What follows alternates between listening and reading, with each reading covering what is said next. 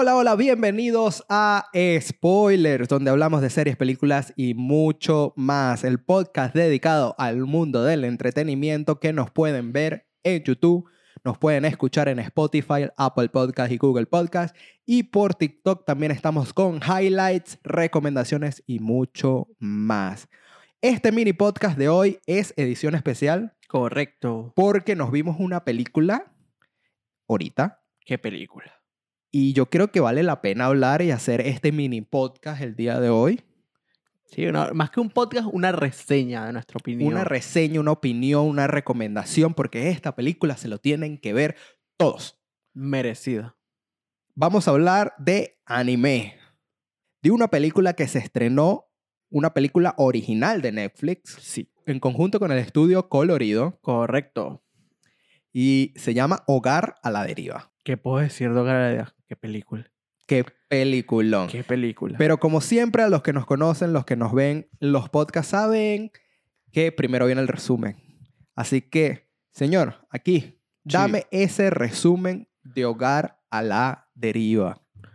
Hogar a la Deriva. Después de mucho tiempo, eh, un grupo de amigos se reencuentra para jugar en unos edificios en demolición, cuyo rumor en estos edificios es que están embrujados.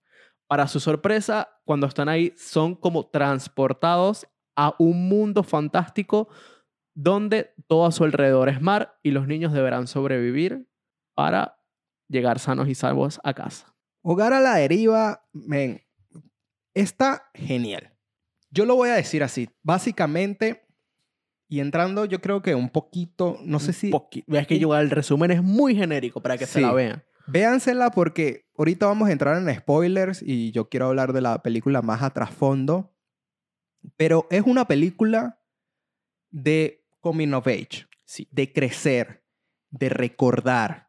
Se centra en los recuerdos, en esas cosas, esos momentos que vivimos y que forman parte de nuestro ser, esos lugares que forman parte de nuestro crecimiento como personas y que influenciaron nuestro crecimiento eh, como seres humanos. Exactamente. Y de verdad, muy buena esta película, entretenida, sentimental.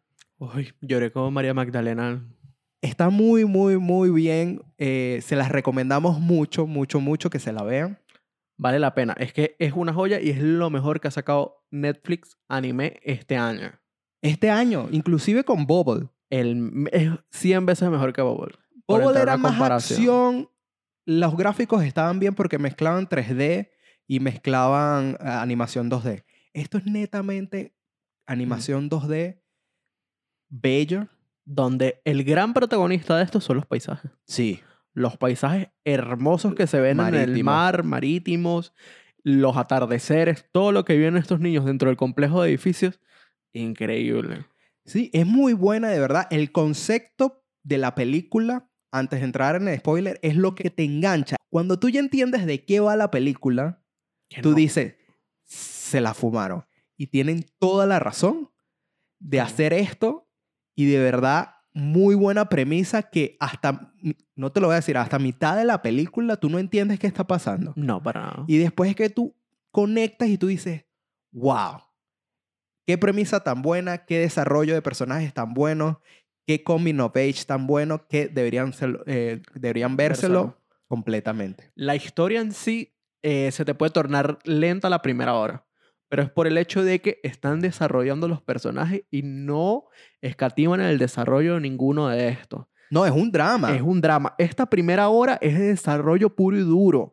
No esperes ver acción ni mucho menos. No, aquí vamos a ver traumas de la infancia, momentos tristes, momentos felices, hasta que llegamos a la segunda parte, o vamos a decir mitad del segundo acto, final del ter- y tercero, que empiezan los conflictos. que empiezan los conflictos y ahí las, la película comienza a arrancar y a tener un- una velocidad distinta, un ritmo distinto. Sí, sí, porque el- tal cual, los primeros actos es desarrollo de personajes y se tardan y se toman su tiempo de desarrollar los personajes y más en este mundo fantástico Ujú. donde tú ves que juegan un papel importante los niños y por qué. Después que se revela el misterio, después que se revelan unas cosas aquí, es que se mueve porque ya están cercanos a, a tierra, por así decirlo, y tienen que ver cómo sobreviven. Es que te mezclan muchas cosas como que tienen que sobrevivir, son unos niños pequeños eh, en este lugar que inhóspito, Inhóspito. Y resuelven de una manera increíble Por y eso. muy bien pensado. Y después te tocan la fibra con el drama eh, y después conecta todo bajo el desenlace que tú dices ya. Sí, el, el desenlace es muy bueno y hacía bueno. tiempo que necesitábamos una película así. Pasaron años. Está muy bien desarrollada, de verdad. Al- podría decir que está en el mismo nivel, no, no en el mismo nivel, porque es- No, el otro no, es un clásico, pero podría decir que se asemeja mucho al viaje de Shihiro, porque en ese tema de, de fantasía, de, de aprender, de, de madurar, Sí. de afrontar los desafíos que te viene en este mundo mágico, por así decirlo. Porque no es un mágico completo, es un mágico diferente. Sí, eh, Porque ellos se, se- se- están siempre en el mismo sitio constantemente. constantemente. o sea, es un camino mágico. Sí, es un camino mágico. Camino mágico que pone en riesgo su vida. No hay ningún villano. No hay ningún antagonista, por así decirlo. El mundo es su gran antagonista. Por... Claro. Bueno, ya entrando en spoilers, vamos a hablar de Hogar a la Deriva más en trasfondo. Para los que no se la han visto, véanse la película, por favor. Y los que ya se la vieron, vamos a hablar un poquito más en trasfondo de lo que sucedió. Básicamente, la premisa es, si mis paredes hablaran, Sí. yo lo pondría así. Sí, sí. si mis paredes hablaran, es la impresión que dejamos nosotros en los edificios, en las estructuras que formaron parte de nuestro crecimiento. Sí, es el recuerdo de lo que nosotros nos llevamos cuando crecemos en la madurez y cambiamos de sitio. Exacto, pero es al, a viceversa, es, es lo divertido y lo emocionante de esto. Porque claro, uno cuando crece tiene momentos de lugares eh, en específico de- que están eh, impresos en tu memoria. Hay lugares que forman parte de ti, no importa dónde tú vayas. Y aquí te juegan la carta al revés. Los lugares, nosotros también le dejamos impresiones a esos lugares. Y es lo fantástico de esta película. Básicamente, la película se centra en que estos niños entran a este mundo fantástico, ya que cuando un lugar es demolido, es como un humano pasa al más allá y se personifica Correcto. en un individuo y wow. O sea, ese sentimiento, todo ese edificio, ese complejo, ese parque de diversiones, Parque de diversiones, escuela de natación. Te recuerda. Te recuerda por los momentos que tú viviste ahí y por lo que les hiciste pasar a cada uno de ellos. Y esta es la personificación del personaje que se llama Nopo y de la chica que no tenemos información de No. cómo se llama, que básicamente es la ruleta, la, la rueda de la fortuna. básicamente ella era, fue para darte un, un contexto de que mira, Sí, es, es- esto. Es para dar la redención y la redención también del personaje de, de la chica de Reina, que ya estaba pesada. Es que es una niñita consentida Sí, y sí. esto, pero está muy bien desarrollado. Tenemos estos dos personajes, dos niños que no se hablan desde hace mucho tiempo. Para nada. Todo, todo sucede a raíz de la muerte de la abuela. Exacto. Eh, no vamos a decir amar, son amigos que una de ellas Tú tenía una familia que, podemos decirlo así, tal cual, tenía problemas. tenía problemas familiares y su familia era tóxica. Entonces, por un tiempo de su vida, vivió con el abuelo de su mejor amigo, Sí. ¿verdad? Y formó parte de esta familia hasta que la, la familia de ella se mejorara, por así decirlo. Exactamente. Entonces, te mezclan esto entre que son familia, son amigos y ella vivió esos momentos felices de esa infancia tan triste con este grupo de individuos en este apartamento, en este complejo de apartamentos y por eso ya le tiene mucho aprecio a este complejo de apartamentos y es lo que le impulsa a ella a estar ahí Exactamente. y ella se escapa. Siempre. Por eso es que Por el eso- final, cuando ella regresa, la mamá la está buscando porque ella lleva desaparecida como un día. La mayoría yo desapareció un día. Pero, bueno, no, la niña antes. Ella antes, porque tú ves que no hay, no hay problemas con los otros niños. Y esto lo, lo divertido es que cuando, usualmente cuando eh, en anime, cuando tienen un viaje fantástico, ellos regresan al momento exacto, que pasó en esto, pero regresan sanos y salvos. No, O sea, aquí, aquí regresan heridos. Regresan coñaseados. Sí, regresan heridos. Y eso es otra cosa que queremos hablar. Aquí no se cortan un poquito de que, ay, me golpeé. No, sangre. No, aquí tú ves sangre. Los niños se lastiman de verdad, tienen serias contusiones. Sí. Tiene su toque realista dentro de lo irrealista. Está y muy está increíble. Es la hecho. segunda, el segundo, la segunda película del director. Ah, la primera fue, creo que Whisker no, no, la, la primera fue algo con unos pingüinos. Con unos pingüinos. Unos pingüinos. No me sé el nombre bien, pero es la segunda película del director. Y wow. Está muy bien, muy bien, de verdad. El concepto que se fumaron de la personificación de lo material en un mundo fantástico, Increíble. Increíble, de verdad. Y tiene mucho sentido de que, ¿sabes? Si las paredes hablaran, dirían todos los momentos malos, buenos que hemos vivido y se recuerdan. Sí. Y eso es un tema que, que en otras películas yo he visto, bueno, no en otras películas, en una en específico que tocaba ese tema de Medianoche en Soho. Ok. Pero en este, en ese punto lo tocaba más al, a lo paranormal, a lo de terror, porque todos los eventos vividos en esa habitación formaban fantasmas Sí, que necesitaban explicarle a la protagonista qué había pasado. y espectros de esos momentos. Entrando en spoiler, una de las protagonistas está viviendo en un loft, en un, en un piso en Soho, de el Reino Unido, Sí, en Londres. en Londres. Y ella empieza a tener visiones de una mujer que parece estar muerta, que no está muerta. Es esa, esa impresión que dejó esa mujer, la dejó en el edificio. Y la mujer sigue viva. Correcto. Entonces es súper impresionante y es el mismo concepto aquí, pero basado en una historia de coming of age Exacto. que llama mucho, mucho, mucho la atención, de verdad. No sé qué más decir de esta historia. Decir que nada más véansela, que la disfruten tanto como la disfrutamos nosotros.